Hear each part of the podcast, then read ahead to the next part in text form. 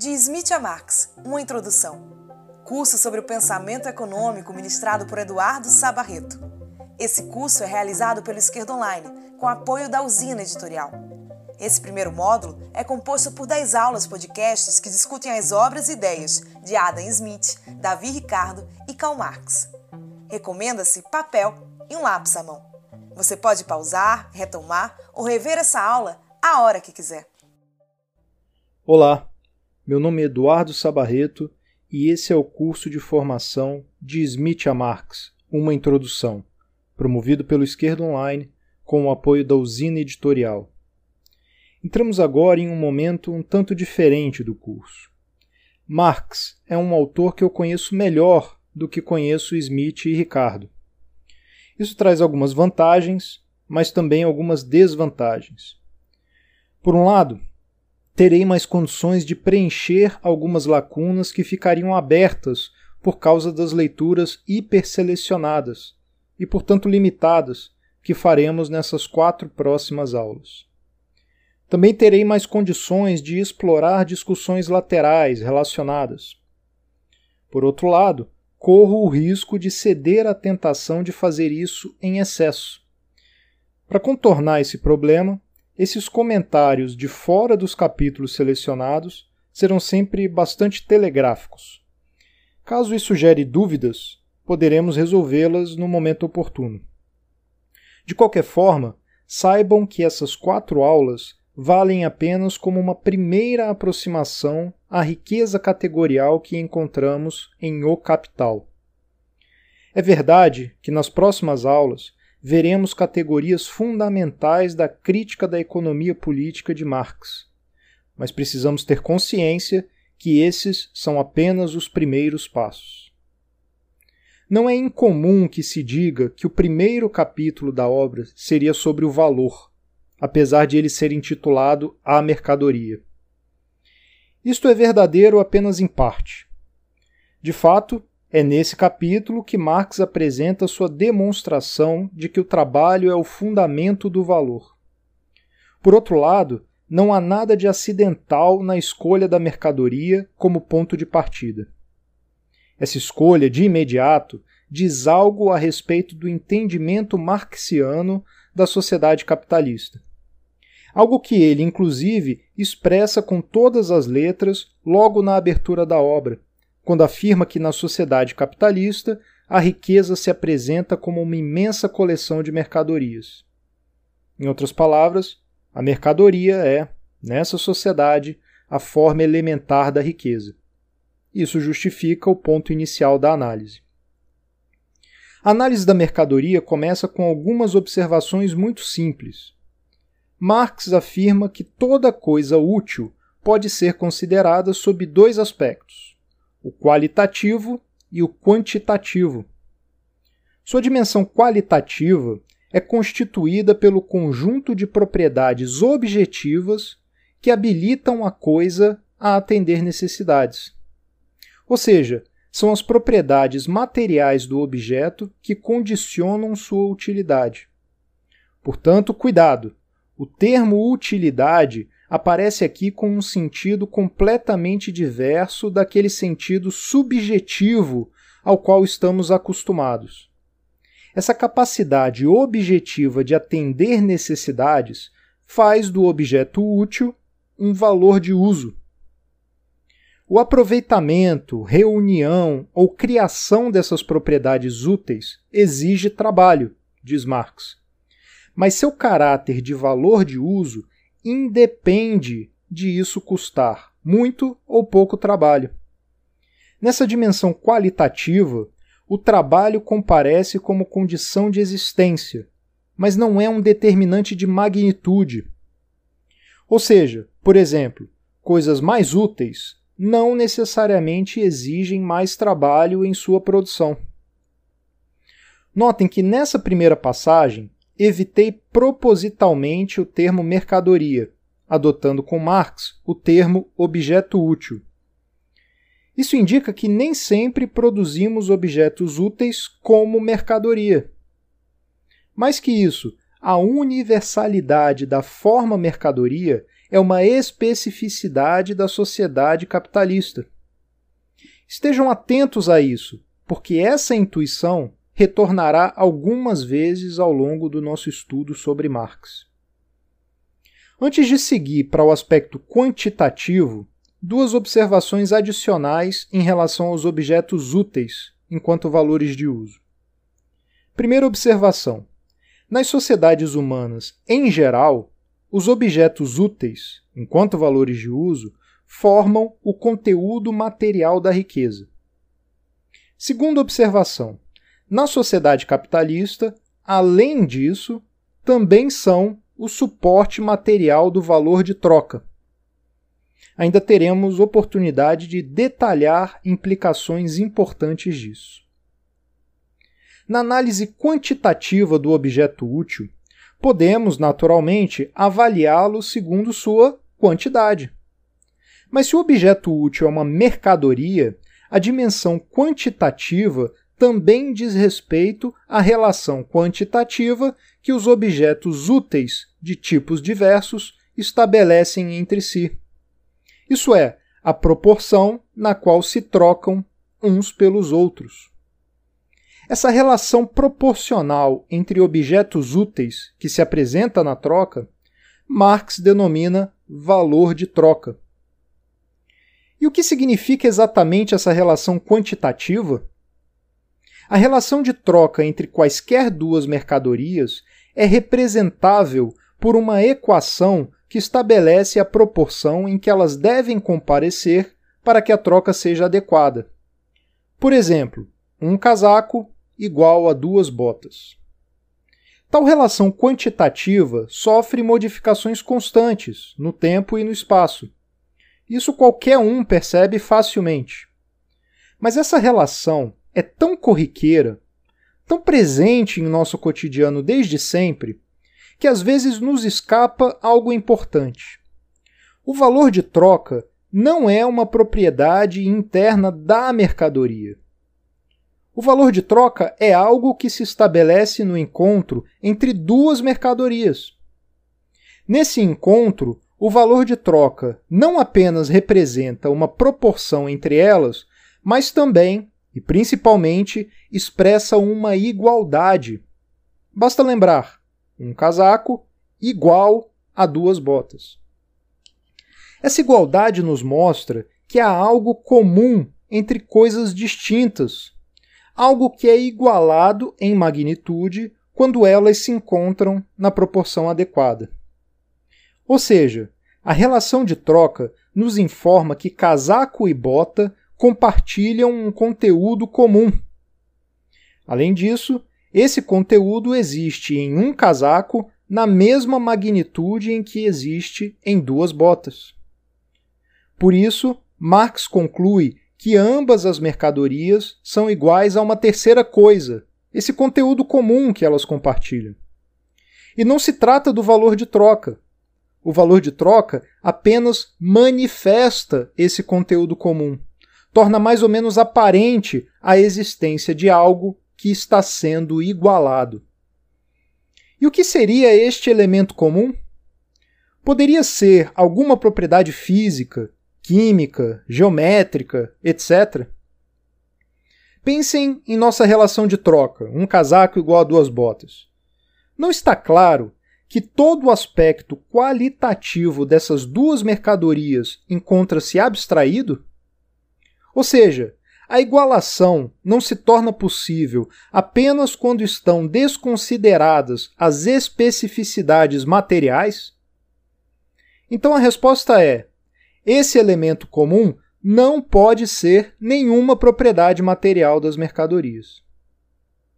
Chegamos a um ponto em que estamos em condições de enunciar uma conclusão importante. Antes disso, reprisemos rapidamente o que foi dito até aqui. As mercadorias existem enquanto valor de uso e possuem valor de troca. Como valor de uso, elas são de diferentes qualidades. Como valor de troca, elas diferem apenas quantitativamente. Em outros termos, quando expressas como valor de troca, seu caráter útil, seu valor de uso, encontra-se abstraído. E aqui temos a conclusão.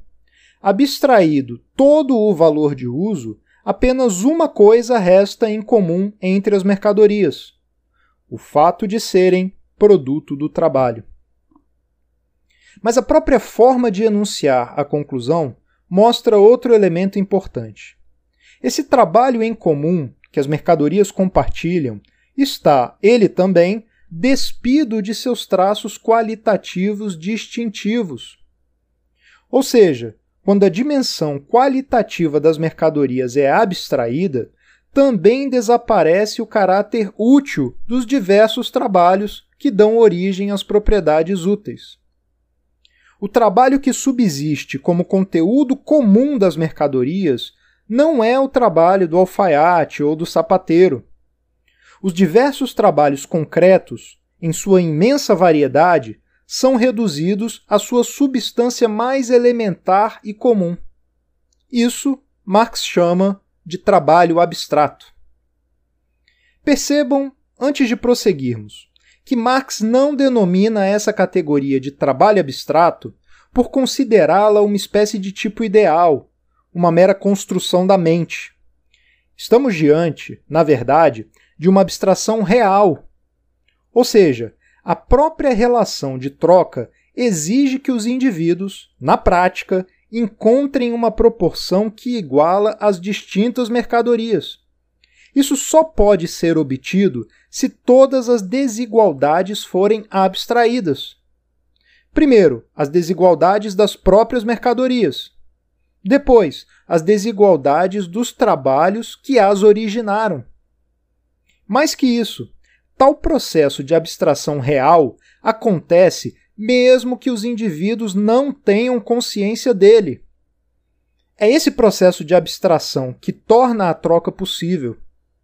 Quanto aos indivíduos, é como diz Marx, abre aspas, eles não sabem, mas fazem. Fecha aspas. Voltemos à linha de raciocínio do autor. Tínhamos visto que o valor de troca expressa um conteúdo comum das mercadorias, que é o trabalho abstrato. Segundo Marx, é o fato de elas serem fruto dessa substância social que confere às mercadorias a condição de serem valor. Em outros termos, como produtos do trabalho humano abstrato, as mercadorias são valores. Por isso, Marx afirma que o trabalho abstrato é a substância do valor. Guardem essa ideia de substância do valor. Nesse capítulo, ainda veremos a magnitude do valor e a forma do valor. Esses três elementos serão importantes para compreendermos a seção mais difícil do capítulo, a do fetichismo da mercadoria. Quando se afirma que o valor tem origem no trabalho, uma questão se impõe: quanto valor? Ou, deixando a pergunta mais clara, como medir a grandeza do valor? Veja, se o tempo de trabalho determina o valor, então, quanto menos eficiente forem o trabalhador e o processo de trabalho, maior o valor da mercadoria? Em resposta, diz Marx: como trabalho abstrato, o trabalho é dispêndio homogêneo de força de trabalho.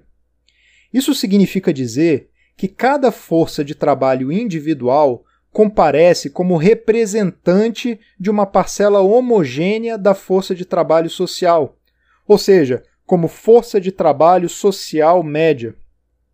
Ela, por sua vez, é determinada pelas condições médias de produção, isso é, pelas condições normais de produção vigentes para uma dada sociedade com graus médios de destreza, eficiência, produtividade e intensidade do trabalho.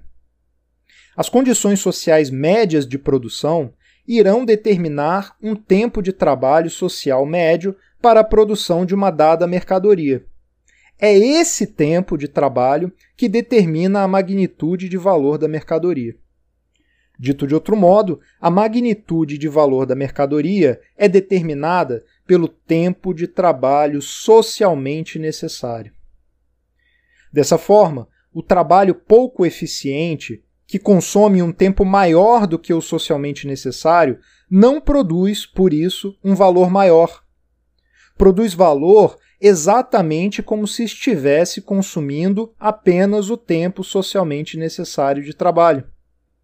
Todo o tempo que gasta a mais é dispêndio supérfluo de tempo de trabalho. Guardem essa ideia, pois ela será muito importante na discussão do capítulo 10. Podemos agora perceber com maior clareza o que está sendo igualado na troca. Na troca, as mercadorias devem comparecer em quantidades tais que suas respectivas magnitudes de valor sejam iguais.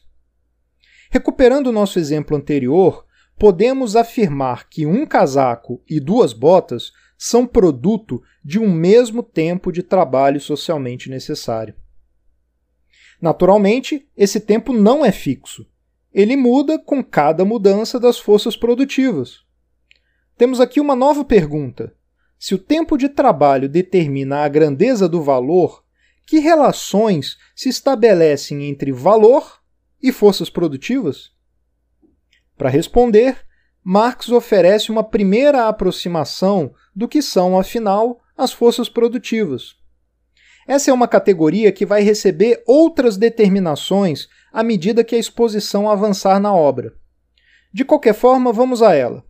As forças produtivas são determinadas pelo grau médio de destreza dos trabalhadores, pelo grau de desenvolvimento da ciência e de sua aplicabilidade tecnológica, pela organização social do processo de produção, pelo volume e eficácia dos meios de produção e por condições naturais. Cada uma dessas determinações modifica o tempo médio de trabalho. Sendo assim, a grandeza de valor da mercadoria se modifica sempre que há alterações nas forças produtivas. Quanto maiores as forças produtivas, menor o tempo de trabalho socialmente necessário. Menor a quantidade de trabalho cristalizado na mercadoria, menor sua grandeza de valor. Por isso, Marx conclui que a grandeza de valor varia na razão direta do trabalho realizado na mercadoria e na razão inversa das forças produtivas. Ou seja, quanto mais trabalho precisa ser empregado na produção, maior a magnitude de valor. E quanto maiores as forças produtivas, menos trabalho precisa ser empregado e, portanto, menor a magnitude de valor da mercadoria. Notem, nesse ponto estamos falando da magnitude de valor que existe em uma unidade do produto. O raciocínio é distinto se estivermos avaliando o valor produzido em um tempo determinado, por exemplo, uma jornada de 8 horas. Essa diferença será aprofundada ao final desta aula. Fechando essa sessão, percebam que, pela análise da mercadoria em um nível de abstração ainda muito elevado, Marx procurou demonstrar três coisas fundamentais. Primeiro, a substância do valor é o trabalho, enquanto trabalho abstrato. Em termos coloquiais, a fonte do valor é o trabalho. Segundo, a magnitude ou grandeza do valor é determinada pelo tempo de trabalho socialmente necessário, não pelo tempo de trabalho diretamente aplicado. Terceiro, a forma do valor é o valor de troca, ou seja, o valor não aparece como tal diretamente como um certo tempo de trabalho objetivado. O valor se manifesta apenas na troca, quando se estabelece uma proporção determinada que iguala o conteúdo de valor de uma mercadoria ao conteúdo de valor de outra. Em outros termos, o valor de troca é a forma de expressão do valor. Antes de finalizar a discussão dessa primeira sessão, é preciso fazer duas observações finais. A primeira delas já tangenciamos logo no início. É possível que algum objeto útil seja valor de uso sem ser valor? Sim. Historicamente, nem sempre os produtos do trabalho assumiram a forma de mercadoria. Isso é, nem sempre o elo entre o trabalho individual e o conjunto da riqueza social foi realizado por meio da troca. Para termos um exemplo claro, basta lembrarmos que na sociedade feudal apenas uma parte residual do que era produzido destinava-se ao mercado. Exemplos como esse podem ser multiplicados à vontade se olharmos para as diversas formações sociais existentes na história humana. Mas também podemos olhar para os casos pontuais, mesmo do momento presente. Coisas produzidas para uso fruto próprio são valores de uso, mas não são valor. Elas não estabelecem o tipo de vínculo social que as caracteriza como mercadoria. Para que o produto do trabalho assuma a forma de mercadoria, essa unidade entre valor e valor de uso, é necessário que ele seja, desde o início, destinado à troca. Isto é, que seja produzido tendo em vista o atendimento de necessidades outras que não as do produtor. Nesse sentido, a mercadoria é um não valor de uso para o produtor, posto que atende suas necessidades apenas indiretamente, sendo trocada. Por isso, o produto só é mercadoria quando é destinado ao mercado. Para que fique totalmente claro o ponto salientado por Marx nessa primeira observação final, podemos afirmar o seguinte: é historicamente específico do capitalismo que o produto do trabalho assuma, de modo generalizado, universal, a forma de mercadoria. A segunda observação inverte a pergunta: é possível que algo seja valor sem ser valor de uso? A resposta é não. É absolutamente necessário, para que haja valor, que a mercadoria possua algum valor de uso qualquer. Tomem cuidado, o valor de uso não dá origem ao valor e tampouco determina sua grandeza mas ele é condição de existência do valor. Isso tem algumas implicações.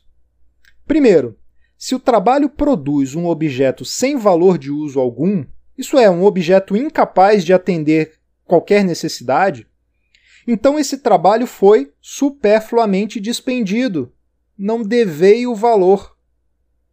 Segundo, se a mercadoria produzida é materialmente destruída, junto com a destruição de seu valor de uso, o valor também deixa de existir.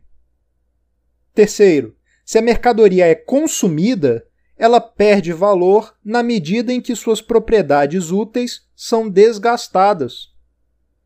Por fim, se a quantidade socialmente produzida da mercadoria é excessiva, aquela parte que ultrapassa as necessidades sociais deixa de ser capaz de satisfazer necessidades. Assim, a despeito de suas eventuais propriedades úteis, deixa de ser valor de uso e, portanto, deixa de ser valor. Da primeira sessão, vimos que a mercadoria é uma unidade de valor e valor de uso. Ou seja, ela é essas duas coisas ao mesmo tempo. Vimos também que a relação de troca abstrai do valor de uso e expressa, manifesta o valor. Vimos ainda que, como valor de uso, as mercadorias são sempre fruto de um trabalho específico, o do alfaiate, o do sapateiro, o do padeiro, etc. Por outro lado, como valor, as mercadorias são simplesmente fruto de trabalho humano abstrato indiferenciado. Essa dupla natureza do trabalho produtor de mercadorias já estava contida no argumento de Marx na primeira sessão. No início da segunda sessão, ele irá afirmar que é em torno dessa característica que gira todo o entendimento da economia política. Para explorá-la mais a fundo, Marx retorna à relação de troca e volta a analisar a mercadoria em suas duas dimensões primeiro como objeto útil, como valor de uso. As mercadorias que comparecem na troca são sempre qualitativamente distintas. Simplesmente não faria sentido algum trocar coisas qualitativamente equivalentes. Apenas mercadorias distintas comparecem na troca. Da mesma forma, os trabalhos que dão origem a esses valores de uso são qualitativamente distintos. Ou seja, a essa multiplicidade de valores de uso corresponde uma multiplicidade de trabalhos úteis. Essa dimensão qualitativa do trabalho, que se objetiva em um valor de uso, Marx denomina trabalho concreto, ou trabalho útil, dependendo da tradução. Notem que a multiplicidade de trabalhos qualitativamente distintos corresponde à divisão social do trabalho. Segundo Marx, a divisão social do trabalho é condição necessária, mas não suficiente, para a produção generalizada de mercadorias. Ela é necessária porque apenas produtos de trabalhos privados, separados e mutuamente independentes podem relacionar-se na troca como mercadorias. Basta lembrar que, para ser mercadoria, o produto deve ser um não valor de uso para o produtor e deve ser produzido intencionando a troca. Apesar de ser necessária para a produção generalizada de mercadorias, a divisão social do trabalho não é suficiente porque, numa produção diretamente social, ou seja, numa produção em que os trabalhos não são privados e mutuamente independentes, o produto é sempre diretamente valor de uso. Ele não é distribuído por meio da troca. Ou seja, teríamos divisão social do trabalho, mas não teríamos produção de mercadorias. Vejamos essa faceta mais de perto. A vida, inclusive a humana, evidentemente, é atravessada constantemente por carecimentos, por necessidades. Algumas dessas necessidades podem ser diretamente satisfeitas por aquilo que se encontra disponível na natureza.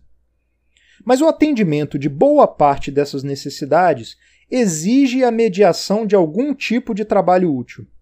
Ou seja, como criador de valores de uso, o trabalho é uma condição de existência do ser humano. Isto é, um traço historicamente transversal da vida humana. Em outros termos, não é uma peculiaridade de nenhuma formação social específica. Mas o que significa dizer que o atendimento de necessidades exige a mediação do trabalho? O que exatamente o trabalho medeia? O trabalho realiza a mediação entre o que a natureza oferece como matéria natural e a finalidade posta por aqueles que trabalham. Sendo assim, o valor de uso, diz Marx, é o nexo de dois elementos: matéria natural e trabalho. Segundo o autor, abstraindo-se de todos os trabalhos participantes na formação do valor de uso, resta um substrato material que existe na natureza sem qualquer intervenção do trabalho. Mas por que isso é importante? Agora há pouco, vimos que a fonte do valor é apenas o trabalho, enquanto trabalho abstrato. Agora, vemos que a fonte dos valores de uso é o trabalho, enquanto trabalho útil, concreto, mas também a natureza. Por isso, Marx afirma, fazendo referência a William Petty, que quanto à riqueza material, o trabalho é o pai e a terra é a mãe.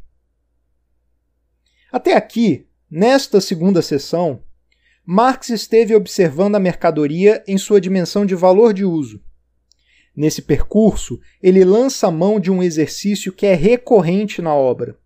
Ele procura a cada momento apontar aqueles elementos que são historicamente transversais, transhistóricos, e apontar quais são os elementos historicamente específicos do capitalismo. Então vejam, o valor de uso é condição de existência humana, mas no capitalismo ele é também suporte material do valor. O trabalho, enquanto trabalho concreto, é condição de existência humana, pois é ele que dá origem aos valores de uso. Mas no capitalismo, ele é também condição de existência da produção mercantil, pois apenas por meio de uma multiplicidade de trabalhos úteis é possível haver produtores isolados em relativa autonomia que precisarão trocar. A riqueza material é condição de existência humana, mas no capitalismo, ela é, ao mesmo tempo, uma imensa coleção de mercadorias. Sendo assim, no capitalismo, a riqueza não é apenas riqueza material, é também riqueza como valor. Veremos ainda que essa duplicidade não é nada trivial. Marx passa então da análise da mercadoria como valor de uso para a análise da mercadoria como valor. Já vimos que na relação de troca, todo o caráter útil da mercadoria encontra-se abstraído, inclusive as particularidades dos trabalhos envolvidos. Subsiste apenas o trabalho como mero dispêndio de energia e tempo, como mero dispêndio de uma força de trabalho social média. Então devemos perguntar: mesmo nessa determinação mais simples, é possível dizer que o trabalho do engenheiro equivale ao trabalho do pedreiro, por exemplo? Eu sei que a pergunta é sensível, mas neste momento não interessa fazer um juízo de valor. Importa reconhecer propriedades, características realmente existentes. E a resposta que Marx nos dá, nos dá é que não, não equivalem. Mesmo admitindo o simples dispêndio de força de trabalho humana, Marx afirma que há distinções entre o trabalho realizado em diferentes atividades. Em outras palavras, o que se configura em uma atividade como dispêndio de força de trabalho social média não necessariamente irá se configurar como tal em outra atividade. Recuperando nosso exemplo, o pedreiro que executa o trabalho de pedreiro sob as condições médias de sua atividade está despendendo força de trabalho média. Por outro lado, se ele despende o mesmo nível de força de trabalho, estando responsável pelo cálculo estrutural do edifício, agora estará aquém do nível social médio. Isso contraria a determinação do valor pelo trabalho e da grandeza do valor pelo tempo de trabalho? Novamente, Marx responde que não.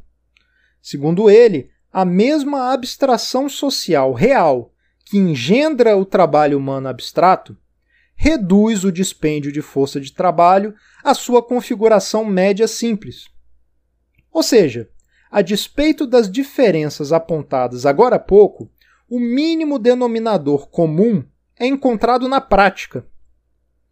Marx alega que cada época e contexto social, Cada estágio de desenvolvimento das forças produtivas irá determinar o que ele chama de trabalho simples médio.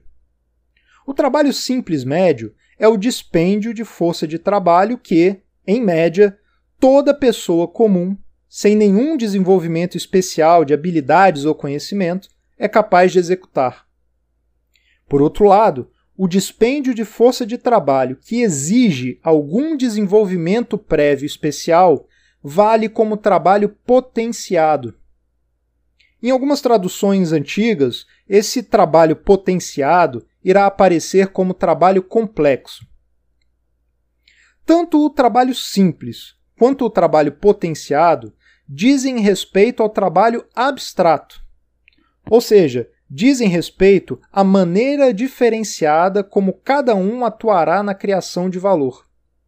O trabalho potenciado participa da produção de valor como um conjunto de unidades de trabalho simples.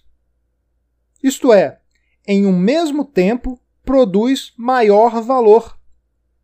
E não por ser uma atividade mais sofisticada, mais complexa, mais difícil ou de maior prestígio. Tudo isso diz respeito à dimensão concreta do trabalho. Ou seja, o trabalho potenciado não cria valor maior por conta das habilidades concretas envolvidas, mas porque o dispêndio desse trabalho, em sua dimensão abstrata, exige um desenvolvimento prévio, acima da média que determina o trabalho simples. Guardem esse raciocínio, pois ele será fundamental em nossa discussão do capítulo 10. Atenção! Tal como a abstração real, que reduz o trabalho a trabalho abstrato, a abstração que reduz trabalho potenciado a trabalho simples é uma abstração operada na própria realidade. Em outros termos, o próprio processo social de produção e distribuição de riqueza se encarrega de expressar o trabalho potenciado como certa quantidade de trabalho simples. Por isso, com exceção dos capítulos 10 e 13, Marx adota a simplificação de considerar todo trabalho abstrato diretamente como trabalho simples. Assim, diz ele, poupa-se o esforço de realizar teoricamente uma redução que é sempre realizada na prática, na realidade. Resumindo o que temos até aqui nessa segunda sessão. Por um lado, os nexos entre valores de uso representam relações entre atividades produtivas distintas, orientadas a fins específicos. Por outro, nexos entre valores representam apenas relações entre meros dispêndios de força humana de trabalho. Entre geleias de trabalho, vai dizer Marx, para aludir ao caráter amorfo e homogêneo do trabalho abstrato. Antes de encerrar essa sessão, voltemos àquela duplicidade da riqueza, como riqueza material e riqueza valor. Algo mais também poderá ser dito sobre as forças produtivas. Retomemos nosso exemplo. Um casaco igual a duas botas. Supondo forças produtivas constantes, o valor detido pelo produtor do casaco aumenta na mesma proporção da quantidade de casacos. Assim, nessas condições, a grandeza de valor de dois casacos será o dobro que a grandeza de valor de um casaco. Supondo agora que as forças produtivas se elevem, duplicando a produtividade geral do trabalho no setor produtor de casacos. Cai pela metade o tempo de trabalho socialmente necessário. Cai a metade, portanto, o valor em cada peça, de tal modo que a grandeza de valor dos dois casacos de agora será igual à grandeza de valor do um casaco de antes. O valor total criado, contudo, não necessariamente se altera. Se com o dobro da produtividade forem produzidos o dobro de casacos, a grandeza de valor final obtida será a mesma. O que vemos nesse processo? Cada casaco continua tendo exatamente a mesma utilidade. Cada casaco é agora o resultado de apenas metade do tempo de trabalho. E se o dobro de casacos for produzido, o valor total criado permanece o mesmo. Notem, o que ocorreu com a riqueza material quando as forças produtivas dobraram? Ela aumentou. Temos o dobro de casacos. E o que aconteceu com a grandeza de valor dessa riqueza? Manteve-se constante. Mas ela poderia até mesmo ter diminuído. Imagine que o mercado não consiga absorver o dobro de casacos. Um acréscimo de 50% nas unidades produzidas já seria suficiente para saturá-lo. Se supusermos que a produção, por alguma previdência qualquer, não ultrapassa esse limiar, apenas 50% de unidades adicionais serão produzidas. Pegue papel e caneta para acompanhar essa ilustração. Digamos, por exemplo, que 100 casacos eram produzidos e agora 200 podem ser produzidos no mesmo tempo. Mas, pelos motivos que estamos supondo, apenas 150 serão de fato produzidos. Claramente, a riqueza material aumentou, 150 casacos servem mais e melhor à sociedade do que 100 de mesma qualidade. A riqueza valor, no entanto, diminuiu. Por quê? Ora, assim como no caso anterior, o tempo de trabalho socialmente necessário cai à metade quando a produtividade geral é duplicada. Cada unidade produzida passa a ser, por isso, encarnação de metade do trabalho. Sua grandeza de valor é metade da anterior. Mas nesse segundo caso, a produção não aumentou na mesma proporção do aumento da produtividade. Os 150 casacos de agora somam apenas o equivalente a 75% do valor dos 100 casacos de antes. Chegamos então ao resultado que ilumina a importância da dupla natureza da riqueza na sociedade capitalista. A possibilidade desse movimento antitético da riqueza material e da riqueza como valor é derivada da dupla natureza do trabalho no capitalismo. Isso é específico dessa forma de sociedade. ela é a única na qual a abundância material não necessariamente corresponde diretamente à riqueza. Tendo dedicado a segunda sessão ao valor de uso e ao valor, Marx se volta, na próxima sessão, à discussão do valor de troca.